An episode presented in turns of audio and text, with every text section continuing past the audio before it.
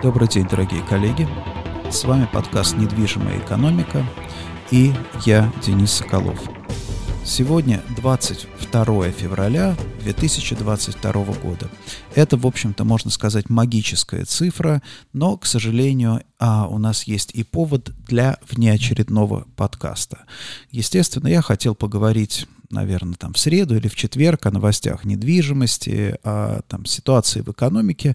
Но, к сожалению, сегодня мы вынуждены говорить о другом, потому что на нас влияет в первую очередь сегодня, на нас влияет политика.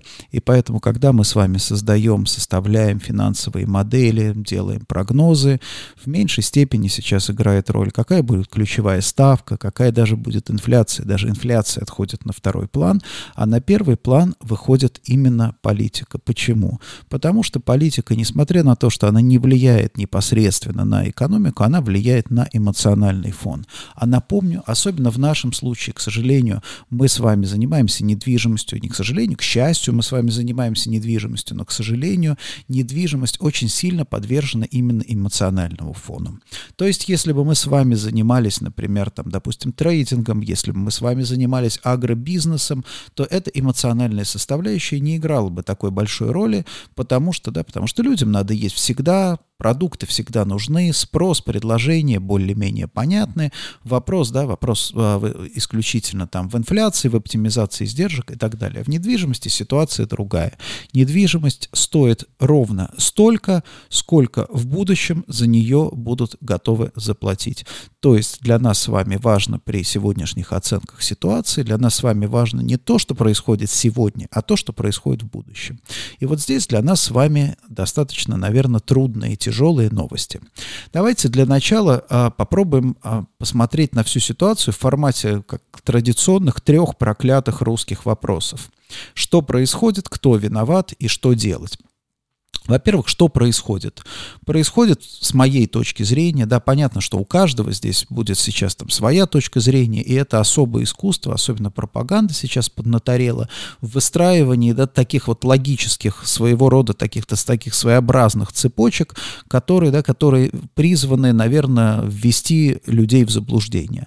Но что сейчас происходит для нас? Что для нас здесь важно? Произошла очередной, произошел очередной виток эскалации. Эскалации напряжения отношений между Россией и странами Запада. А поводом для этого, там, понятно, стала Укра... Украина. Э, об, об, об этом мы поговорим чуть-чуть позже, но давайте посмотрим на это немножко с другой перспективы. Вот если вы откроете, там, я не знаю, любую системное, по большому счету, медиа, допустим, да, откроете там какой-нибудь веб-сайт, какой-нибудь там, прости господи, ленту или там включите прости господи, телевизор, то в телевизоре вы последние там 5, 6, 7 лет вы услышите примерно одно и то же. Вы увидите, вы, вы, вы увидите то, что э, э, западные страны, западные страны плохие, мы хорошие, да, то есть вот это, это, это основной нарратив, который а, нам продвигает, даже я бы не сказал пропаганда, это стало уже частью такого, да, такого русского ДНК, то есть как только мы видим какое-то противоречие, конфликт, да, конфликт не в том плане, что конфликт, там, допустим, военный, а как, то, как только столкновение каких-то точек зрения, мы на него склонны смотреть, ну, собственно, нам помогают на него смотреть таким образом, что это какие-то либо идиоты, идиоты, либо какие-то злобные сущности, которые пытаются нам помешать. То есть они с нами не согласны только потому, что они какие-то злобные, они плохие. То есть это на самом деле классический подход, такой параноидальный, совершенно параноидальный подход, да, потому что если кто-то со мной не согласен, значит он очень плохой человек, да, потому что вот если я ему, вы знаете, да, как а, любой психопат, он всегда считает, что вот ему просто сейчас вот не дали возможности объяснить. Вот сейчас он объяснит, почему он это делает, то, что он делает, да, и все, естественно, примут его точку зрения. А если не примут его точку зрения, то, значит, они сами какие-то там психопаты, ужасные люди, да. Это вот такой вот парадокс, и, к сожалению, да, вот это вот психопатическое информационное пространство, оно, конечно, на нас влияет и сегодня влияет, да. А, К сожалению, наши власти, например, да, ввели в обиход такое понятие, которое даже в советские времена, в советские времена никогда, никогда не использовалось, как русофобия, например. Да.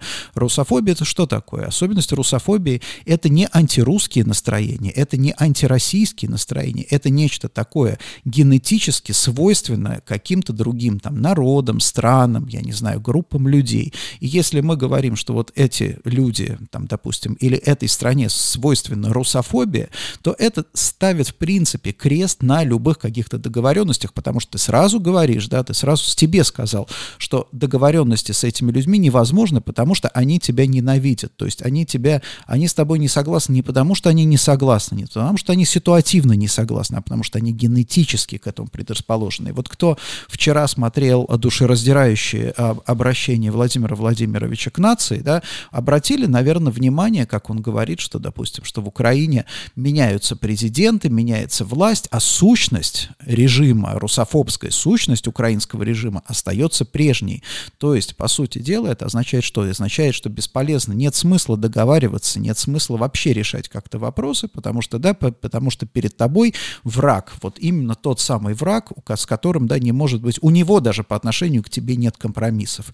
И вот это то, что, в принципе, было привнесено в российскую политику, и здесь, конечно, у меня серьезные, например, да, когда мы, мы говорим про что происходит, да, и кто виноват, все мы говорим вместе, а у меня очень серьезные претензии, в общем-то, к, даже ко многим интеллектуалам, потому что понятно, что это очень прикольно на самом деле. Прикольно взять и построить какую-то такую умозрительную конструкцию, которая выглядит очень хорошо, она такая вот этакая игра ума. Я вот очень хорошо помню, как, может быть, там 10, чуть-чуть больше лет назад в ЖЖ были популярны вот такие вот посты, которые вот так вот выворачивали реальность наизнанку. В этом смысле это неплохо, да, это неплохо, потому что это тестирует вот такое вот выворачивание реальности, оно как бы тестирует оптику. Ты смотришь на ситуацию с этой стороны, с той стороны и делаешь для себя какие-то выводы. Но, к сожалению, не все люди интеллектуалы, не окрепшие умы, да, а начинают воспринимать вот эту вымороченную реальность за чистую монету. Собственно, с чем мы сейчас и столкнулись. Мы столкнулись с тем, что диаметрально противоположные, в общем-то, взгляды у России и у стран Запада. До этого, да, до этого как-то до сегодня, вот, наверное, до последнего полугодия это более или менее там скрывалось каким-то образом. Ну, мы старались, и э, российские политики, и западные политики старались не педалировать эту тему. Но на самом деле вот сейчас это как бы этот нарыв прорвался. Я хотел бы еще немножко обратиться, там, вернуться на какое-то время назад, потому что вот опять же наша, э, наша проблема сейчас заключается вовсе даже не в политиках, а в том, что мы сами, да, мы сами как граждане России не очень любим и не очень хотим понимать, что происходит происходит. Потому что, да, мы вспомним, допустим, 2012 год. 2012 год, когда были в Москве митинги, там еще что-то там, да, вот передавали власть от Медведева к Путину. А в чем ведь тогда была суть, вот суть вот того самого процесса и возмущения многих людей, да, которые, вот, которых там обсмеяли, сказали, что вы там хотите, да, что-то поменять. На самом деле суть процесса была проста, потому что тогда более или менее прозорливым людям было понятно, что есть два вектора, да, есть вектор развития такой эволюционный и есть революционный. К сожалению, опять же, там пропаганда эффективно сработала. Она поменяла местами. Она поменяла местами, сказала, что вот, допустим, условно говоря, Путин там и правительство, и как бы вот существующие власти — это стабильность, а вот те, кто там хочет каких-то преобразований, это вот те самые революционеры. На самом деле это было наоборот, да. Те, кто хотели преобразования, они как раз хотели стабильности. Они говорили, все, ребята, очень хорошо. России, России повезло. России в в нулевые годы имела возможность действительно впервые за сто лет, да, вот с начала нулевых до 2008-2009 года богатеть, действительно богатеть. Очень многие люди начали жить лучше, очень для многих людей открылись новые перспективы, в том числе для молодых. Это был такое вот уникальное окно возможностей, по, по сути 6 лет, да, 6 лет непрерывного отличного развития. Кризис мировой финансовый мы прошли от, очень неплохо, да, 2009 2009 год был очень серьезный спад, но 10, 11, 12, да, это как бы Россия снова начала набирать вот тот самый необходимый импульс. И в 2012 году вот это вот произошло. Произошло то, что стало понятно, что правительство, тот самый кабинет правительства, э, кабинет, тот самый режим, да, который управлял Россией, в принципе не расположен, а в общем-то даже наоборот, не хочет вот этого развития. Он хочет потрясений, да, вот все цитируют фразу «вам нужны, нужны великие потрясения, нам нужна великая Россия». Да, здесь как раз великие потрясения исходили, да, исходили именно из руководства России, потому что дальше мы увидели то, что мы увидели, дальше мы увидели Крым и, и все остальное, и санкции, и самосанкции и так далее. Да, и здесь надо понять, что в тот момент, в общем-то, было принято решение. Принято решение, которое, это даже не решение, а именно вот тот самый вектор, что Россия — это нечто особенное, это особенное государство, которое безгрешно, которое все, что бы ни делало, все делает прекрасно, да, поэтому Владимир Владимирович, например, да, сейчас говорит, что, или Песков, кто там сказал, что Россия никогда там, никогда не начинала войн, да, то есть, ну, в принципе, мы забыли, да, он забыл, конечно, историю даже самую недавнюю, но это не, не, не, суть, не суть важно. А, соответственно, дальше, а, а дальше вопрос такой. Обращай, обращалась к Западу, Россия говорила, смотрите, да, вот мы такие, мы замечательные, и если вы не понимаете, что мы замечательные, мы высокодуховные, значит, вы русофобы. Запад в какой-то момент э, доста- достаточно долго смотрел на это все сквозь пальцы. Здесь тоже надо вернуться, наверное, на 20 лет назад, когда сейчас там, допустим, да, когда сейчас вспоминают там кошмарные там 80-е, 90-е, когда Россия лежала в руинах, на самом деле тогда Запад достаточно неплохие дал авансы России. То есть, по сути дела, связаны они были с чем? Да, Россия это тот а самое ядро той самой империи зла Советского Союза, которая пугала вообще практически, да, практически весь мир запугивала. Но, соответственно, Россия преодолела это, и для России были, в общем-то, открыты, открыты многие возможности, да, к России, к русским, к русским политикам в том числе относились очень неплохо, да, и вот Путин, например, сейчас с тоской вспоминает, как он пытался, да, пытался уговорить Клинтона, чтобы Россию взяли в НАТО, а Клинтон якобы на это холодно среагировал. Ну, не знаю я уж, какой на самом деле был, в чем там, в чем там был разговор, но то, что вступление в России в НАТО, да, обсуждалось, в общем-то, на самом высоком уровне, мы об этом, мы об этом слышали, да, ничего в этом не было такого какого-то, не, не, абсолютно не казалось ничего кошмарного, да, по крайней мере, в те времена идея противостояния НАТО, она казалась, да, казалась, наверное, дикой. Далее, что происходило дальше? Дальше, когда Россия начала немножко сворачивать, ну, вот с того курса, который, ну, на котором ее привыкли видеть, потому что, что значит привыкли видеть? Привыкли видеть, никто не рассчитывал на то, что Россия все, все время будет идти там по пути демократических преобразований. Все понимают прекрасно, что там, допустим, страны, постсоветские страны проходят как бы на качелях, да, то есть более, они потом обращаются в сторону более такую тоталитарную, то есть, ну, понятно, что а, это как-то влияет на развитие, да, но на отношения, но, тем не менее, это, в общем, такая какая-то временная вещь.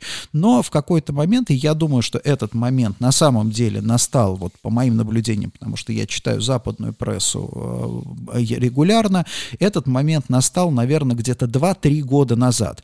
2-3 года назад, когда вдруг западный истеблишмент, я не хочу говорить, да, мировое сообщество, мировое сообщество, потому что мировое сообщество это предполагает какой-то бедельбергский клуб или что-то там вот такое вот. Собрались люди, такое высшее сообщество, да, и что-то решили.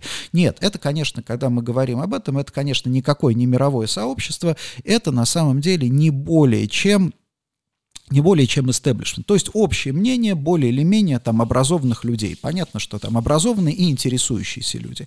Стало понятно, да, стало понятно, что вот того описания и языка, который до этого был, да, который до этого существовал, э, для описания политических процессов не хватает. Нельзя Россию описать языком, например, которым вы описываете Венесуэлу, да, то есть теми категориями. Нельзя Россию описать тем языком, которым вы описываете, там, допустим, Восточную Европу. Вот эти все истории гибридной войны, да, вот эти все истории там кибер, кибератаки, вот эти все истории, их, их, их там нет, и там зеленые человечки, сколько угодно. Это вот были новации, новшества России, которые, в принципе, казалось, что очень хорошо работают, да, потому что вроде бы со стороны там российских политиков показалось, что э, показалось, что Запад спасовал, ему ничего нет у вас же, помните, как у, в фильме «Место встречи изменить нельзя», нету, нету у вас методов против Коли Сапрыкина, да, что сделал тогда Жеглов, он подбросил кошелек этому Коле Сапрыкину в карман, да, то есть есть методы против Коли Сапрыкина,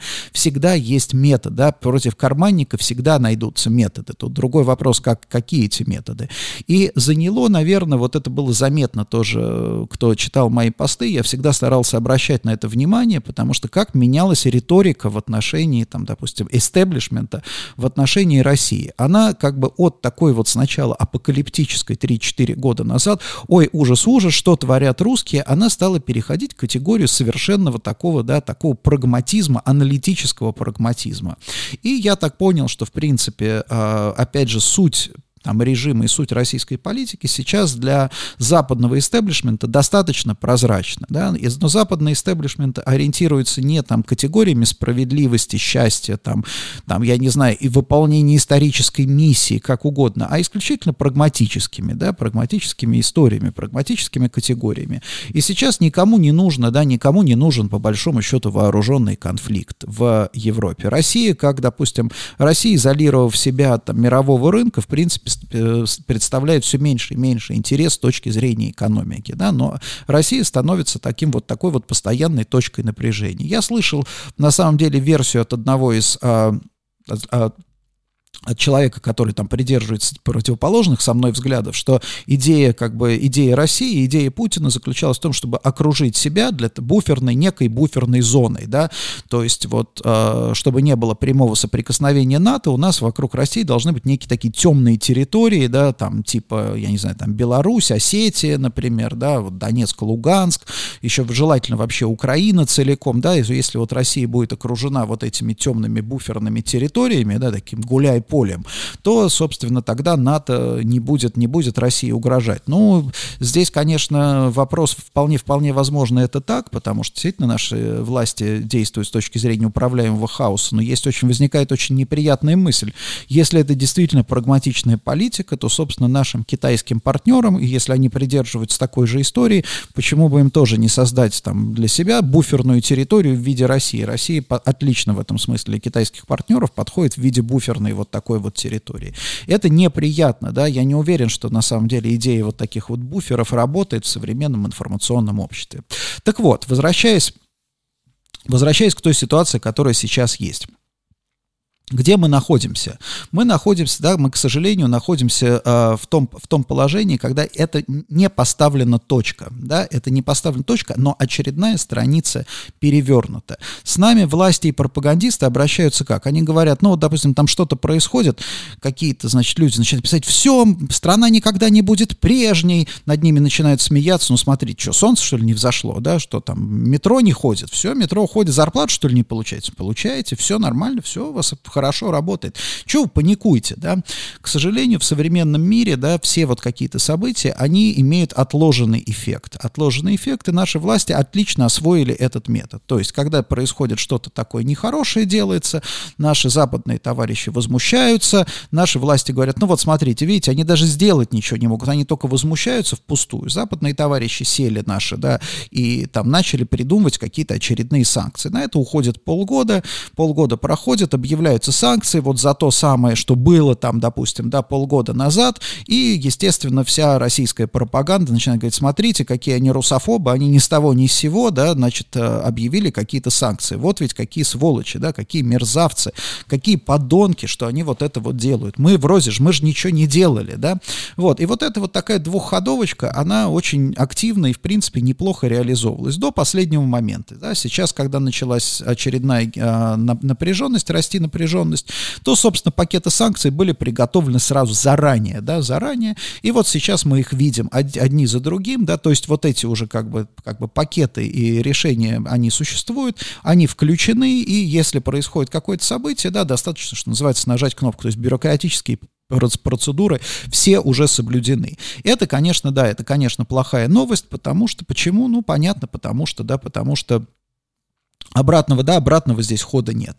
Со, дальше. Э, следующая проблема. Сейчас, например, да, когда речь шла о, там, речь зашла о признании там, ДНР, ЛНР, э, эта возможность рассматривалась истеблишментом западным, да, и, в общем-то, рассматривалась. Я так понимаю, что это именно то, о чем говорил Байден, когда он говорил слова minor aggression, то есть он э, имел в виду, что будут очень серьезные санкции в случае агрессии Украины, если только, да, если это не будет там minor aggression, ну вот, собственно, признание, видимо, видимо, имелось в виду вот это.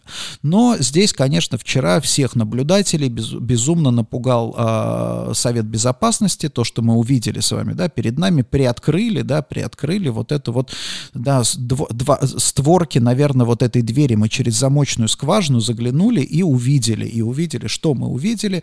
Мы увидели очень странные, да, систему там принятия решений, то есть, допустим, важные решения, которые больше напоминало там какую-то мессу, например, да, я не знаю, да, это, это, это что-то, как, какой-то был очень странный ритуал, а потом, допустим, выступление, да, выступление Путина и обращение к нации тоже а, было достаточно, ну, я не знаю, тревожным, да, и тревожное здесь, опять же, не в том, что, не в том, чем оно закончилось, что, да, вот мы признаем эти республики, а в том, что из этого, да, из этого обращения вытекала именно, по сути дела, невозможность мирного сосуществования России и Украины. Причем было совершенно непонятно, да, что должна сделать Украина для того, чтобы мирно сосуществовать в России, с Россией. Потому что вернуть Януковича, да, потому что вроде бы как идея была в том, что, как бы идея Путина в том, что в 2014 году закончилась легитимность вообще Украины как страны. Соответственно, теперь ничего, я не, я не, непонятно было, да, что, что можно, чего мы можем ожидать. То есть, в принципе, Украина не имеет права на существование. Претензии были какие?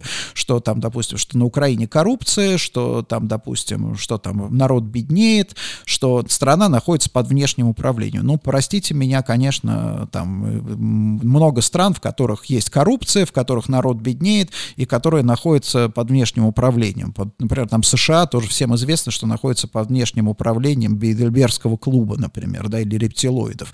Ну, что ж теперь там, допустим, я не знаю, войну объявлять из-за этого, да, как, как, как здесь быть? Если страна находится под внешним управлением, ну, договаривайтесь дипломатически там с внешними управляющими, решайте по большому счету вопросы.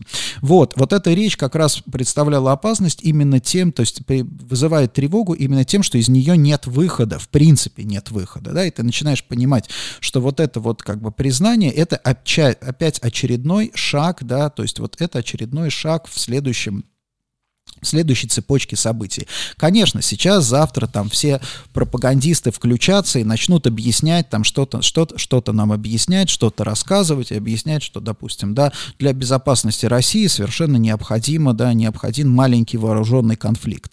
Но здесь, коллеги, здесь очень важно, мне кажется, понимать следующее. Вот те люди, которые будут там все это объяснять, они на самом деле работают не для вас, не для тех, кто, э, кого они могут убедить. Они работают для себя, потому что у нас очень большая часть вот нашего креативного класса является, занимается обслуживанием вот этой всей истории.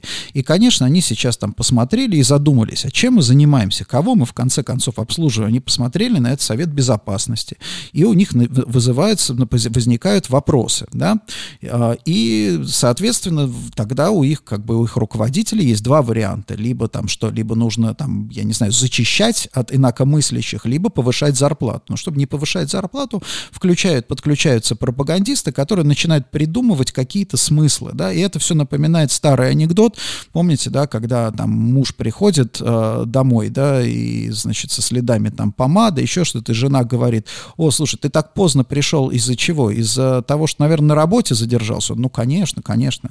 А вот тебя там, допустим, пахнет от тебя алкоголем, это, наверное, из-за того, что вы там с клиентами там какие-то вопросы решали в ресторане? Да, да, да, да, да. Говорит, а вот помада у тебя на щеке откуда? Он говорит, ну ты же умный, ну придумай что-нибудь наконец, да. Вот здесь та же самая история, да, вот надо понимать, что вот эта пропаганда, она будет рассчитана именно на а, тех людей, на тех людей, которые находятся уже в периметре этой системы. Что делать нам? Давайте теперь посмотрим, что, что нас ждет и что делать нам. Первое, что нас ждет? Скорее всего, нас ждет теперь очередная волна, да, очередная новая фаза социального общественного договора. Напомню, у нас был первый общественный договор, что люди богатеют, развиваются, люди зарабатывают деньги, но при этом не лезут в политику. Политикой занимаются серьезные дяди, которые все это знают и все это сделают. Они там отлично занимались этой политикой, так что потом пришлось да, проводить медведевскую модернизацию. Потом был период медведевской модернизации, потом был период, да, вот, э, по сути дела, посткрымский период, когда Путин сказал, что? Путин сказал, мы будем жить бедно, но достойно. Нам придется затянуть пояса, но ради нашего, там, нашей славы военной, там, все что угодно, мы будем, да, мы понимаем, что нам придется пожертвовать чем-то. Потом стал, появил, возник как бы режим, вот последний, наверное, последний путинский срок, его там некоторые определяют как гражданские свободы в обмен на резиновые дубинки, да, то есть когда, в принципе, как бы гражданские свободы сузились до предела, и э, государство, да, государство усилило репрессии, то есть, в принципе, никаких инако, там, я не знаю, инако мысли оно допускается, да, но инако действия никакие, да, никакие несогласованные действия, они в России сегодня невозможны.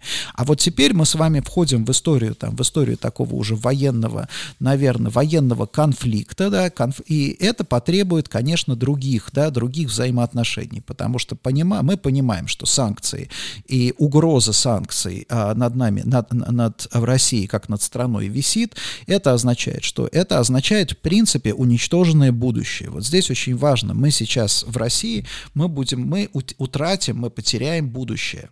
То есть, как вот советские времена, наверное, да, вот последние, последние годы Советского Союза, что, что для них было характерно? Остановившееся время. Ты не понимаешь, чего ждать в будущем. Ты просто будешь стареть, ты просто будешь так жить, социальные лифты не работают толком, да, соответственно, люди там спиваются и как бы вот, э, или там уходят, там, я не знаю, там сейчас это называется дауншифтинг, помните, там поколение дворников и сторожей, вся вот эта вот история, да.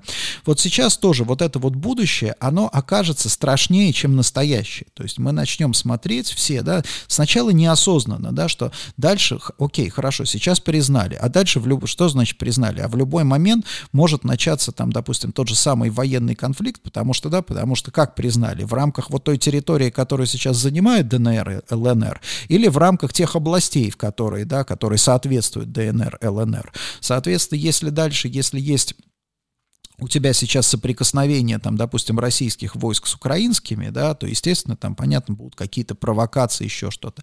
Потом тоже мы понимаем, что у нас есть достаточно большое количество людей, которым вот это поддержание конфликта выгодно, да, и эти люди, ну, как бы они называют себя патриотами, на самом деле это не патриотизм, конечно, это не имеет отношения к патриотизму. Водораздел здесь проходит вот так, опять же, с точки зрения, да, взгляда на будущее, видения будущего. То есть большое количество людей, серьезно, я не скажу большое, достаточно ощутимое количество людей мыслит сегодняшним днем, да, то есть умри ты сегодня, а я завтра, да, то есть поэтому, если сегодня там, допустим, какую-то там статейку написать или еще что-нибудь там как-то выступить, ты получишь какой-то карьерный небольшой рост, фиг с ним, что будет завтра, да, фиг с ним, что завтра, например, да, завтра твои все сбережения обнулятся, они там типа и так обнулятся, да, но вот сегодня я вот какой-то вот этот вот маленький свой гешефтик получу, то есть скорее, да, скорее вот сейчас там в войне и вообще в конфликтах, да, вот в этом управляемом конфликте заинтересованы именно вот эти любители гешефта, да, какого-то вот сегодняшнего гешефта, в который вот выловить, выловить маленький, маленькое себе что-то, да, пусть я проиграю в долгосрочной перспективе, но вот сейчас я хотя бы себе урву.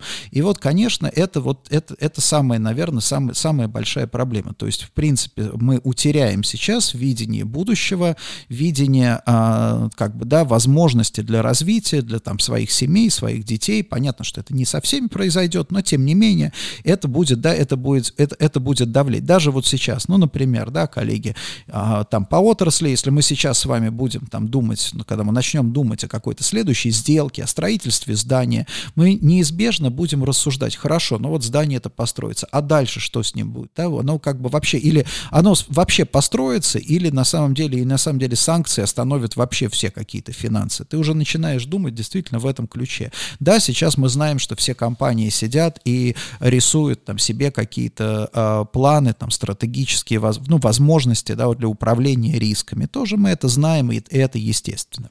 В общем, вот такая ситуация. Вся ситуация очень тяжелая, но теперь я хотел бы перейти именно к, наверное, к тому, что делать, да, потому что вот Это самое, наверное, важное, что делать.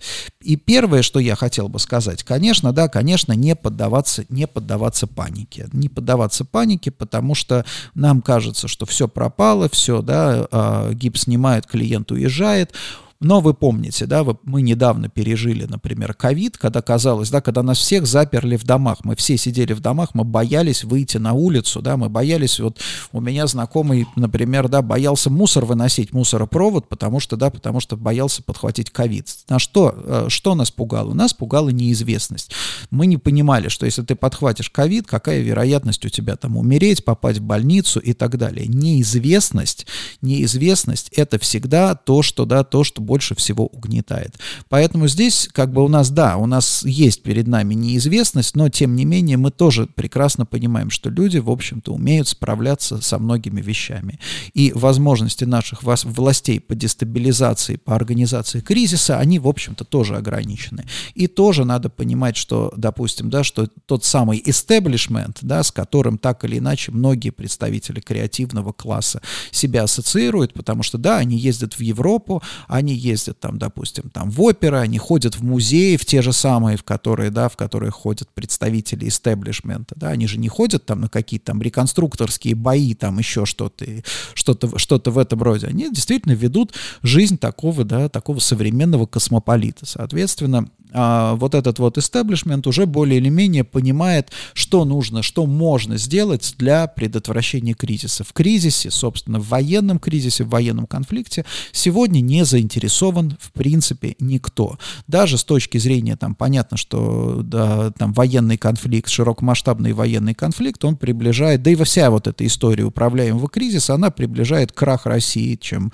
а, как бы, чем быстрее, чем все остальное, чем расширение НАТО и с точки точки зрения, там, да, если бы, да, да, допустим, действительно мы имели дело с врагами России, они бы сейчас всячески помогли бы Владимиру Владимировичу, да, реализовывать его планы. Но, тем не менее, там, крах России не нужен, в общем-то, да, в общем-то, не нужен никому, потому что президенты, как говорится, да, президенты меняются, страны остаются.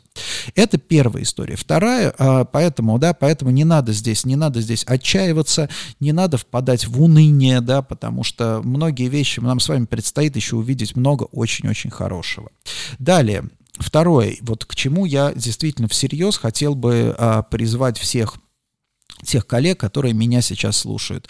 Вообще закрыть для себя тему вот этой вот исторической обиды и так далее. Вы послушали, да, вчера вы прослушали часовую лекцию о том, к чему, эта лекция о том, к чему приводит увлечение, излишнее увлечение историей. Да? То есть можно подобрать такие факты. То есть там мы слышали вчера про какой-то завод Антонова, да, который плохо себя чувствует. Какое, какое отношение этот Антоновский завод, завод Антонова имеет там к... Ну, в общем, это целый, целый вот этот вот набор, да, набор фактов. Я думаю, что сейчас, да, сейчас не нужно, вот нужно игнорировать все вот эти исторические факты. Вам принесут в корзинке, в одной корзинке вам принесут тысячу фактов, в другой две тысячи фактов. Одни будут факты подтверждать одно, другие факты подтверждать другое. Вся эта история не играет никакой ровным счетом роли сегодняшним, на сегодняшний день. Она играет роль только с точки зрения того, что большое количество людей так и копают копается вот, и роется в этих фактах, и будет она рыться, и переубеждать, и в чем-то для нас, на, нас, нас с вами должно волновать только, сколько этих людей и какую власть они имеют, да, потому что они находятся в этой герметичной системе, и поэтому, чтобы не уподобляться Владимиру Владимировичу, я считаю, что нужно просто вот эти вещи как бы игнорировать. Если кто-то пытается вам говорить, а вот, вы понимаете, там кто-то нам, Запад обещал чего-то, слушайте, да, Запад когда обещал, кому обещал, вот сейчас есть конкретные ситуации. Есть конкретная ситуация, что мы можем в этом делать, в этой ситуации делать. Поэтому даже я вот, например, полагаю, что одно из, э, как бы, а, одним, одним из инструментов, например, санации России, да, вот от токсичных, я бы так сказал, даже от, от, от токсичных идей было бы просто, ну, какой-то вот бан на а, изучение истории, такое бытовое изучение. Это не значит, что надо запрещать историческую науку как таковую, но вот эта вот вульгарная история, которая, да, которая призвана доказать, что как, да, кто-то кто был прав, кто не прав, вот это вот школьная история для там второго, третьего класса, да, то есть, в принципе, там уже в более старших классах как-то э, люди уже более, наверное, разнообразно смотрят на историю, но вот эта вот примитивная совсем детская история, вот я бы на самом деле, конечно, на какое-то время отказался бы вообще от преподавания. Поэтому, да, история, да, вот давайте как бы к истории мы с вами тоже не будем апеллировать. Следующий, да, с, с, следующая тема, это, конечно, большее понимание, да, понимание к людям. То есть, да, люди сейчас имеют разные точки зрения. Эти разные точки зрения, они а, во многом, да, во многом искусственны, потому что, да, вы что же, да, мы, мы все с вами понимаем, что пропагандистская машина работает, и э, самый яркий пример этой пропагандистской машины, это когда вам говорит человек, а я читаю вот это, а я читаю то, а я читаю все. Когда человеку нужно читать кучу разных там каких-то противо, как сказать, противоположных источников, это и значит, что он живет вот в парадигме вот этой вот пропаганды. Все время кто-то в чем-то убеждает. А если тебя все время кто-то в чем-то убеждает, то, собственно, ты все равно в чем-то убедишься, да, ты работаешь с этим, с этим вот токсичным, по большому счету, токсичным материалом целом.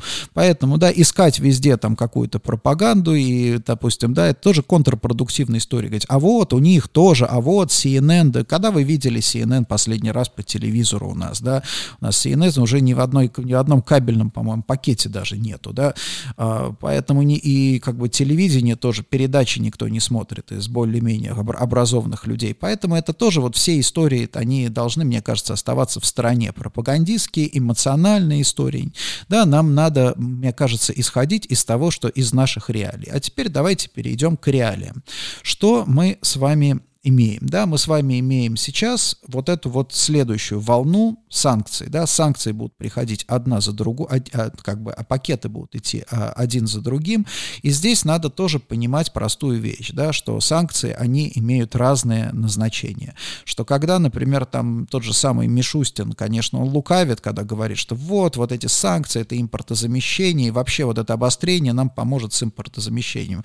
Я надеюсь, что Мишустин все-таки умный человек и действительно действительности он так не думает, то есть он выполняет как бы ритуальную в данном случае пляску, да, то есть танец выполнил, и, в принципе, на этом все, все хорошо. Вот, а, но мы с вами понимаем, что санкции бывают разные, и санкции, которые до сих пор, то есть э, каждый пакет, он имеет определенную цель. Вот те санкции, которые были до сих пор, они были предназначены для того, чтобы помешать раз, России развиваться ускоренными темпами, что, собственно, и достигнуто. Смотрим на темпы экономического развития России и видим, да, видим, что санкции добились своего, своего успеха. А цели поставлены, даже не, не успеха, а цели. Теперь речь идет о санкциях, да, следующие как бы пакеты санкций, они в итоге идут к санкциям там, так называемым судного дня, да, то есть санкции, которые, в принципе, должны обрушить экономику. Обрушить экономику, что такое обрушить экономику? Это все равно метафора, да, то есть это не значит, что мы с вами будем, а, допустим, бегать там, я не знаю, голые и голодные по улицам. Ну, с другой стороны, при качественном управлении внутри страны, может быть, к этому и придет, но на самом деле э, экономическое, да, экономический коллапс это не то.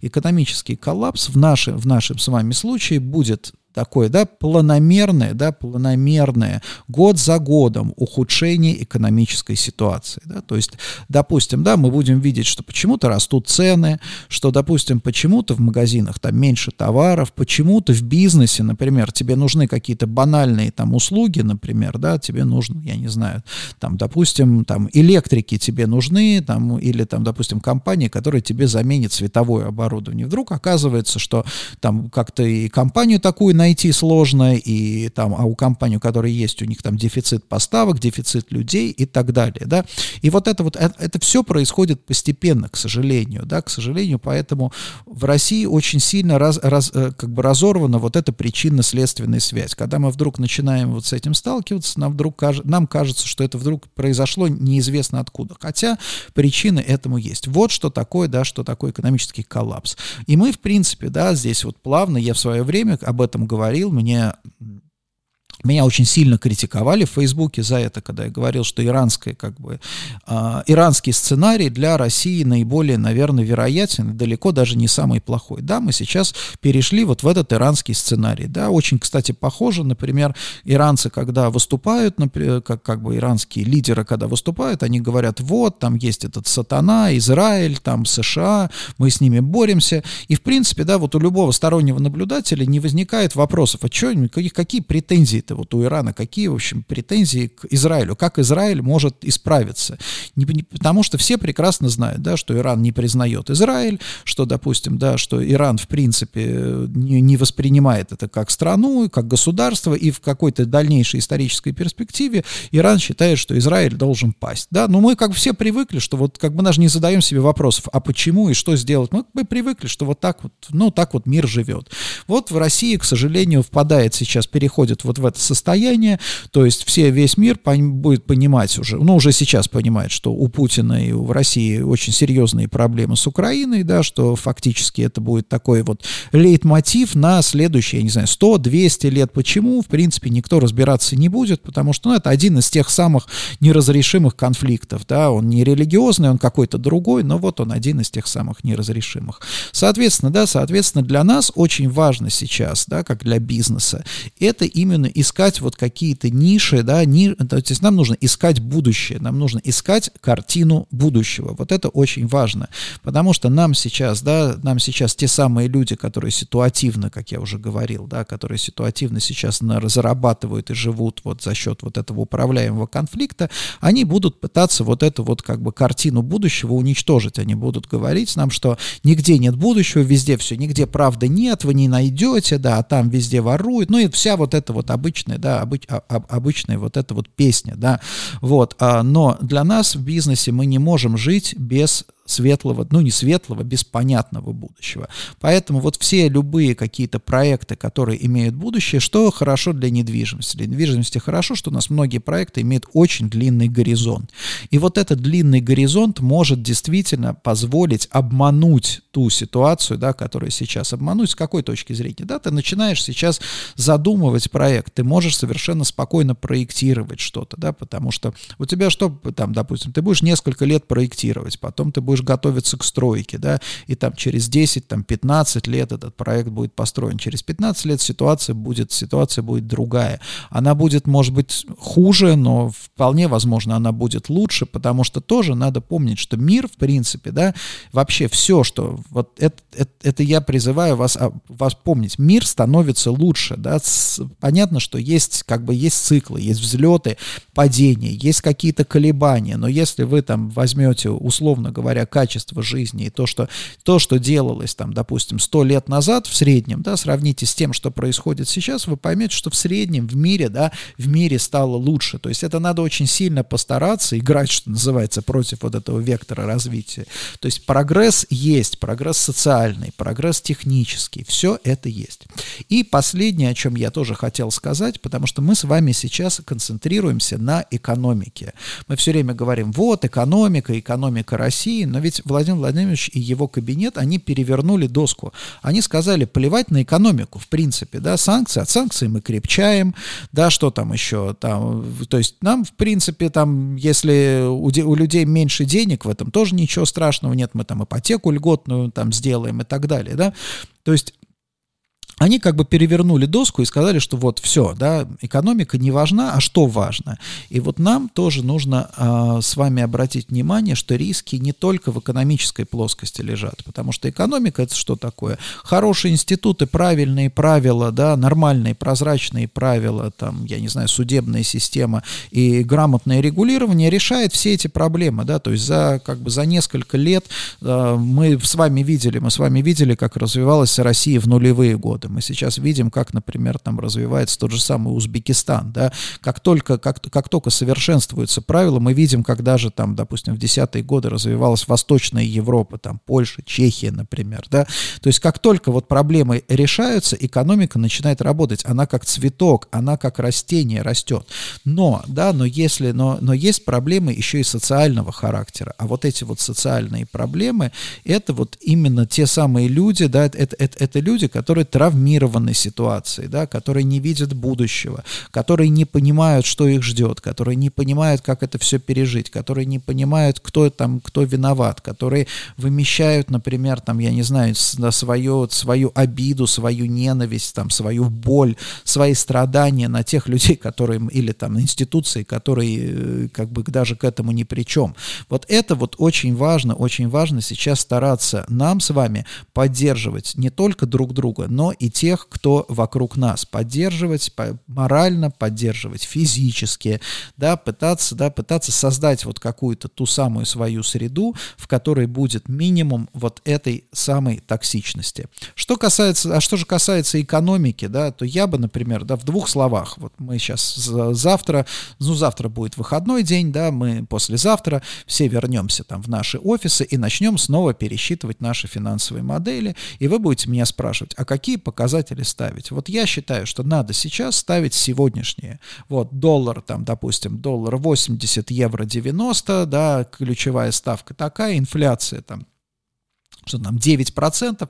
Вот ставим вот эти цифры. Сейчас на самом деле, да, вот от того, что мы где-то промахнемся там на какие-то 10-15%, роли опять же не играет, потому что, да, потому что вот на этой волатильности, на этой волатильности мы в принципе не можем, не, не, не можем попасть в точку, да, в ту самую точку. Более того, опять же, мы увидим там взлеты, мы увидим падение, нам, но что важно, да, в наших моделях? В наших моделях мы должны с вами предусматривать вот, наверное, такой вот, э, может быть, следующие три года, по крайней мере, до 2024 года, это вот мобилизационная экономика. То есть экономика будет носить все больше и больше такой вот характер, не сказать плановый, да, а именно ручного управления. То есть мы должны допускать, что там, допустим, ритейлерам будут говорить, по каким ценам продавать там товары, да, в меньшей степени, может быть, да, может быть, собственникам недвижимости диктовать какие-то арендные ставки. То есть вот это вот все, вот, это, вот эту часть надо учитывать то есть делиберализацию экономики.